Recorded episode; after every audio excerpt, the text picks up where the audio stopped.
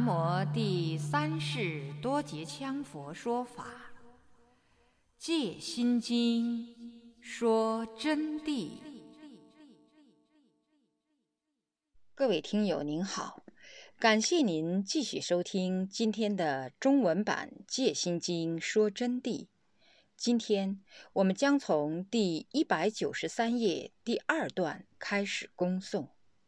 行深般若，即以具体行动方法深入观照般若，照见实相般若，以真智照真理，一直取向无上菩提妙道。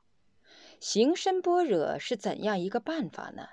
就是以具体的行动方法深入观照般若。具体行动方法就是要修我们的行。菩萨六度齐修，不可偏废。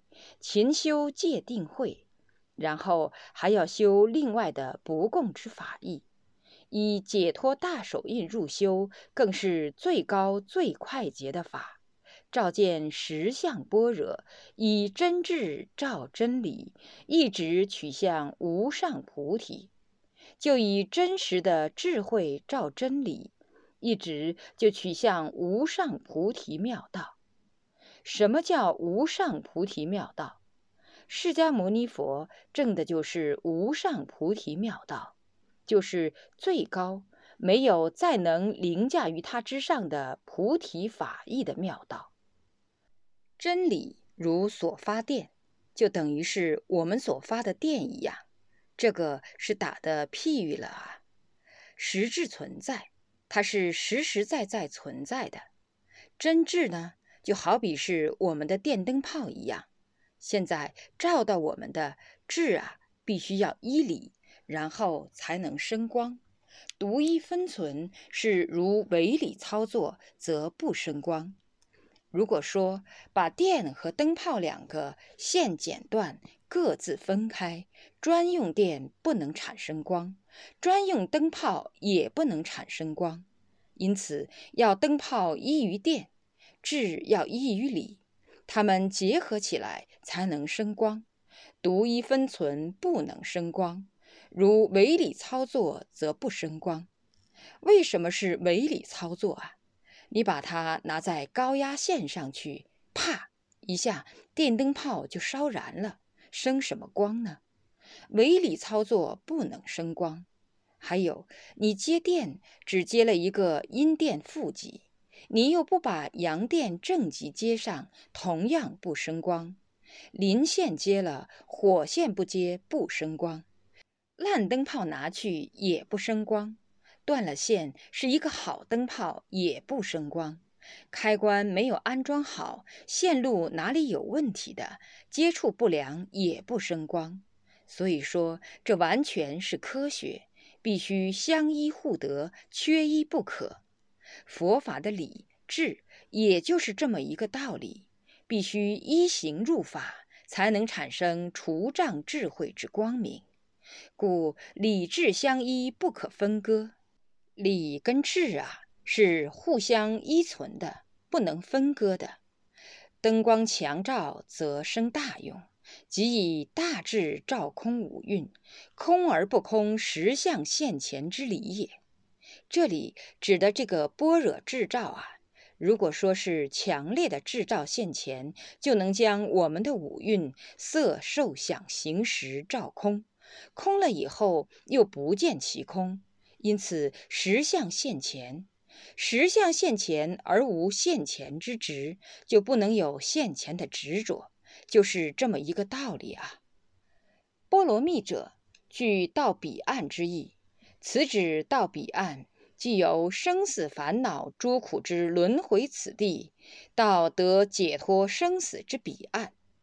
行深般若，则以真智契真理，智光合一，六根相对六尘之境，如青山对之浮云，不生爱着，六尘不染。诸苦不沾，自无所造业苦，于此自当解脱生死此岸，渡入涅盘彼岸。波罗蜜呢，上面已经做了解释了，大概就是说明到彼岸之意。此指的彼岸，同学们也晓得了，是由生死烦恼的这个人世间，转到解脱轮回的佛国彼岸，渡入那么一种圣境界吧。那么我们行深般若呢，就以真智去契真理，去契合真理，然后让智慧的光、智光、智与光芒相合无二。这个时候证到了这个境界以后，就是万念俱空而无一念，不落其空，空有不二。在这么一种境界上，就是六根相对六尘的境界。眼、耳、鼻、舌、身、意对色、声、香味、触法不生爱着。到过深山就看得到，山上那个浮云啊，从我们的面前跑过去，绕过来的，在峨眉山都能见到。但是青山从来不生爱着，因为它无情时啊。但我不是要你们无情时。就是要把情识彻底空灭，而证般若智。证到这个智以后，自然就不生爱着了。六尘不染，诸苦不沾。此时的一切苦难、一切烦恼、一切业力、一切善因和恶因，就不能沾染你们了。自无所造业苦，同时造的业苦也没有了。就是所造业啊。我们做一件事就要造一件业，因此那些伤身害命的人呐，你们千万要听上师的话，不要去干了。伤生害命的事不干，同样就不可能去干杀人放火的事情，这个是非常重要的啊。今天我就明确给你们讲，你们如果连不去伤生害命都做不到，心中哪里还有众生哦？说内心话，佛菩萨要施加一点功力给你。哎，这是一句外行话，但事实如此。那么哪个护法圣神要来保护你，你都还要伤生，他保你干啥？他帮你造孽吗？他可以说看到你啊，跑都跑不及，赶快跑开藏起来，因为他很怕他帮了你的忙就连累了他，懂不懂啊？尤其是事业护法未断烦恼，还是凡夫，他要考虑自己的前途利益的，所以伤生的同学伤生是不行的。有个同学曾经向我提出他要开火锅店，我想不对，一旦这个事情做了，就会出严重问题的。所以说啊，绝不能伤生，千记注意，千记注意啊。你伤了生了，不但护法不帮你，同时你们再想一想，你们成了菩萨，你那个功力好大，想伤多少生就有多少生伤，那还得了啊？不是所有跟你有点点仇气的，你又有神通，你又看得到他，你就要去报仇的嘛。因此啊，首先杀生要把它戒掉，五戒都特别值得重视注意的啊。如果做好了，自然就得到加持了。得到了加持，一切苦就不染不沾了，就无造业的苦了。在这个时候，自然会在佛菩萨的加倍之下，就能解脱，到达彼岸，渡入涅槃。讲到多字，那么多呢是定，前面讲了的定有八定，总之一句称为如如不动。于有相上也是如如不动，定一个东西不分别也是如如不动，平等观照也叫定。梵语谓之三昧，又云三摩。此指多者呢，乃是观音菩萨从闻思修果入三摩地之圆通大定。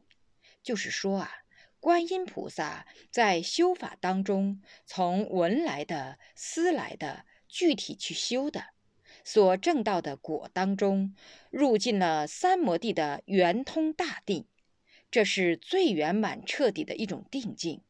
时即时间，过去、现在、未来，年月日，一切有为法之成住坏空，随其生类相应而立，短至一刹那，长至多数劫，皆为凡夫分别起时。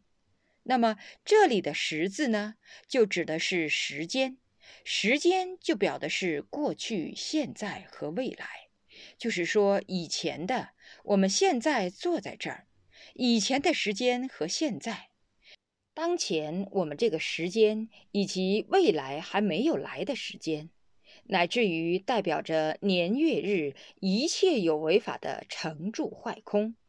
有为法就是世间上凡见得到的、听得到的、意识得到的、起心动念所有一切思意能所做出的具体形象和想象得到的意识境界，这些时都在转变运换无常之中，但它们都会注入成住坏空，存在而实在所注入，但必然坏。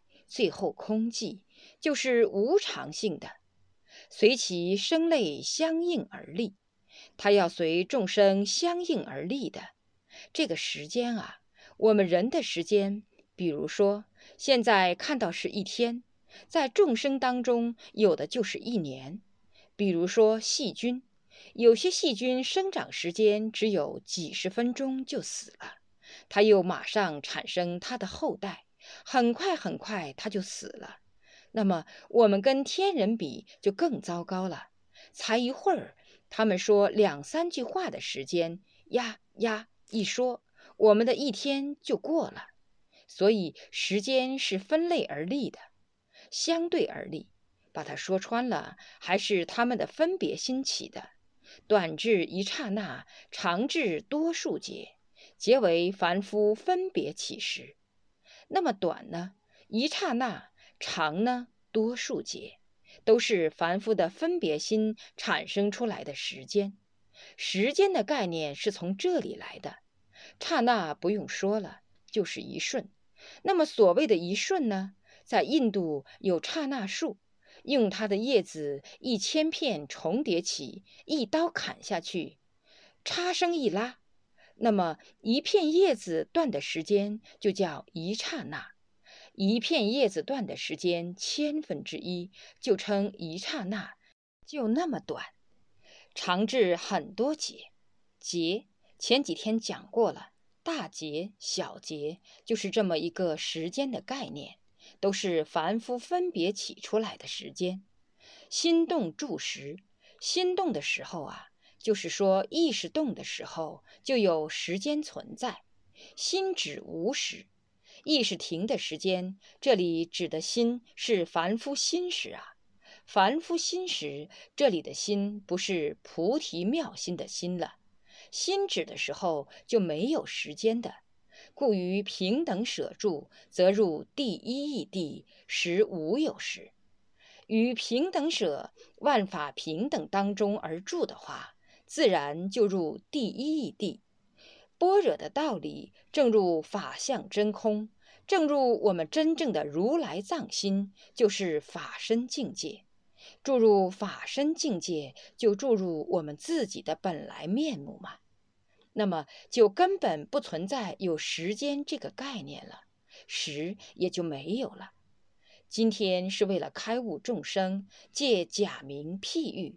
然后立一个时间出来给大家说，这是全力于在座同学们的心里立出来，也是全力于众生的心里而立出来的，全力于你们的境界和你们的水平，然后立出来，你们才容易听懂。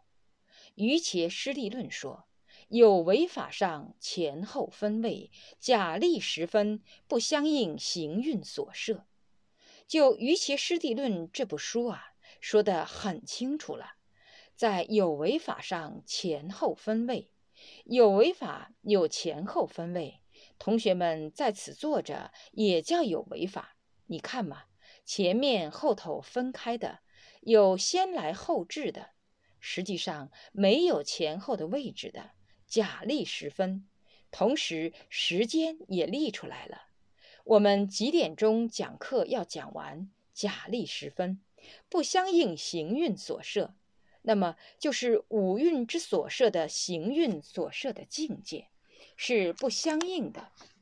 五蕴皆空，就根本没有这个实的，所以它是不相应行运空境之所设，故以说时而实无时，说了时间，但实质上在法性真空当中，把它讲简单点，是没有时间的。法性真空没有时间的，为什么口口声声说实啊？法性真空啊！我告诉你们，同学们啊，我就是要你们注入你们的法性真空。观音菩萨就是要你们注入法性真空。当然，我跟观世音菩萨一个观点，诸佛的观点我都是赞成的。我们必须要注入法性真空。言实则违反了设行运之地。如果说有实的话，就违反设行运的地了。因为要设行运的地，就必须把时间排掉。此讲实者，即指观世音菩萨所用功夫已进入定慧平等之时。在这里的时，就是观音菩萨用功夫得到了定慧平等了。这个时候，前两天就说过，定多会少就要愚痴，那么会多定少就要狂产。所以这个时是观音菩萨当时注入定慧平等的时间，就是离体之用啊，达到不二的境界。观听圆明，观与听都是不二的境界。你说是观，又是听。你说是听，又是观，非观非听，此中境界称为圆明境界，如如自在。在这里，就是说没有障碍而起一切用的时候，是指的观世音菩萨。照见五蕴皆空，五蕴即是五音的意思。前面说了很多五蕴了。那么此时才给大家讲什么叫做五蕴，希望同学们把五蕴听了，还要结合前面的道理来融会贯通，映照我此时此刻所讲的道理，才能真正懂得。就是说，五蕴呢，已经说明是五音，蕴者是积聚之意，这里指的蕴就是积聚，也叫温。就看哪一个地方的口音啊，我们就说它五蕴，它是积聚。因者盖覆之意，此指众生之一切物质之体和意识分别，即由无法积聚成身。这里指的它是积聚盖覆啊，那么是指的什么积聚盖覆？就是我们同学们那些没有悟道的和一些普通初入门的，以及明白了体性真意、法相道理但还不透彻的，同是如此。指众生之一切物质之体和意识分别，即由五蕴无法积聚成身的，就是由色受想行识积聚组合成的一个身体，这样组合起来的。实则乃积聚一切尘劳生死烦恼诸苦业果。实际上积聚的啥？你的身体吗？是积聚的你们的一切尘劳生死烦恼一切苦。在座的同学们，好好回忆，是不是一切苦？哪个是幸福啊？快乐的时间也是苦的时候。五蕴不空，故生死不了。因此，五蕴空不了，把这个身体空不了，生死就不了。从物质方面讲，是地水火风空。那么时呢，是灵之心识。现在是讲五蕴，五蕴是具体启用觉受，被套住的一种锁链。五蕴不空，生死就了不到了。什么叫了？了就是解脱。就不再生，不再死，就叫了。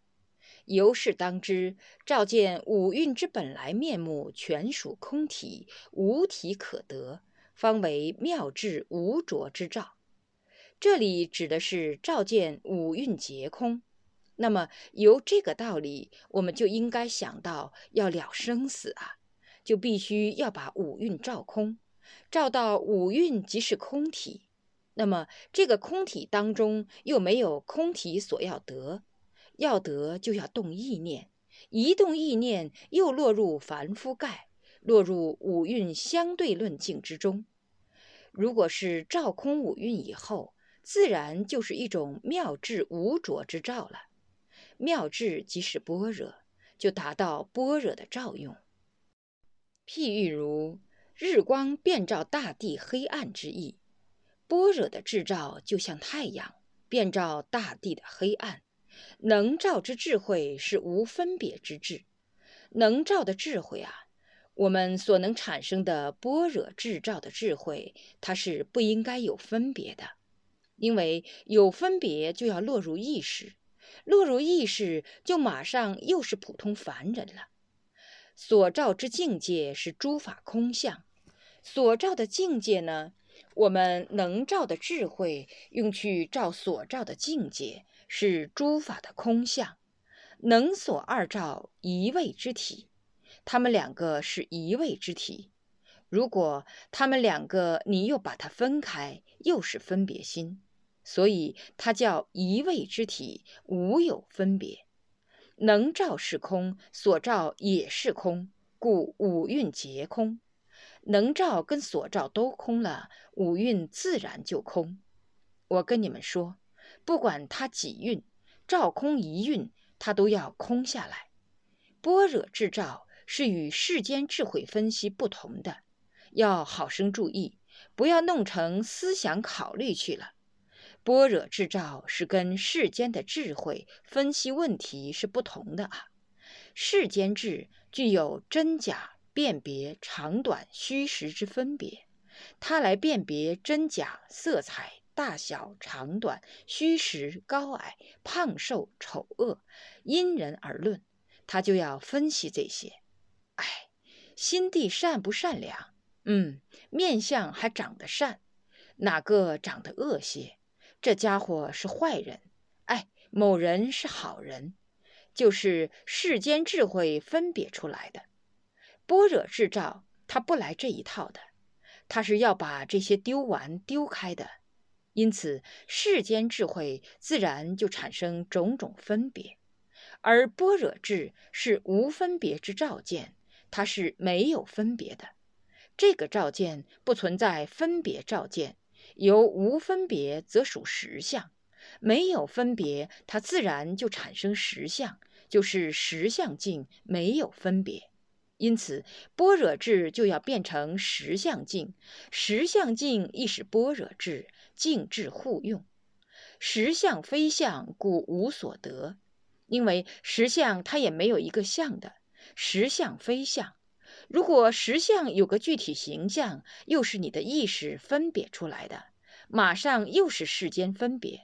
所以实相非相，所以就没有所得的。由是之故，不见而见。就是不见当中的见了悟法界一切诸法有为无为，诸法皆空。此时自然就了悟了法界的所有一切诸法。我们讲了多少次了，不再重复了。有为无为，有为法和无为法，何为无为法？无为法就是真空般若实相，诸法皆空，一切法。管他法也好，人我也好，一切都自然进入一种空寂无相的佛境，没有依可见的相而见其相。在此要给同学们提醒，就是说，没有依可见的相，是不是就空空茫茫的，多快乐、广大无边的那个样子呢？这样一说就错了，根本没有什么样子二字。也没有空空荡荡、广大无边这个概念，有那个概念，又是有个相了嘛？广大无边本身就是相，因此它是不见而见，在不见当中的这种见，见而不着，也就不见而见。了悟法界一切诸法有为无为，诸法皆空，故无一可见之相而见其相。即是照者以达诸法之空，照呢目的就是达到诸法的空；见者以证实相之有。小心混淆了啊，同学们！见者呢，要得实相的有。刚才说没有，马上又说有了。那么这里的有就属于真空之中的妙有，对万物不成分别之有，是这个有。空有无着之照，是名照见。就是说，空与有不执着的这种照呢，就叫照见。空有无分，空有无着，空有圆融而不执，就是叫照见。凡夫望见五蕴实有。凡夫是色受想行识都认为是实在的。你看，同学们现在坐着，觉得脚又冷啦，又觉得麻啦，腰又作胀了，这就是受蕴开始产生作用。怎样产生作用呢？你的分别心就去体验它，受蕴接收到就分别心去体验。哎，你说上师不是，他真是坐着恼火吗？有点不舒服，好想站起来伸伸腰了嘛？不对，你们仔细体会，我刚才说这句话，你是一阵阵的感受到你哪里不舒服的，不是一直感受到的，对不对嘛？因为你们听的话来就忘了，没有对它存分别的时候，就把它忘得一干二净，根本就不晓得。那么有时候偶尔之间又感受到了呢？你想不得，想就是执着，越想越觉得不舒服，是要动一下哦，这就叫执着，就是五蕴在启用。因此，凡夫望见五蕴而实有，圣者以般若照见五蕴本来面目而属空。圣者是般若照见的，五蕴本来面目属空。是以无上智观照后方知是空的，怎样空的呢？以无上智慧观照以后才晓得是空的。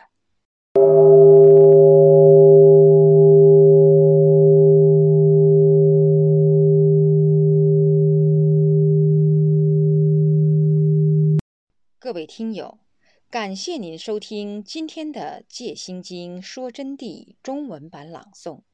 我们今天播出的是从第一百九十三页到二百零一页的部分内容，谢谢。若要恭请《戒心经说真谛》经书，请电话联系零二二二八六九五九八零二二二八六九五。九八。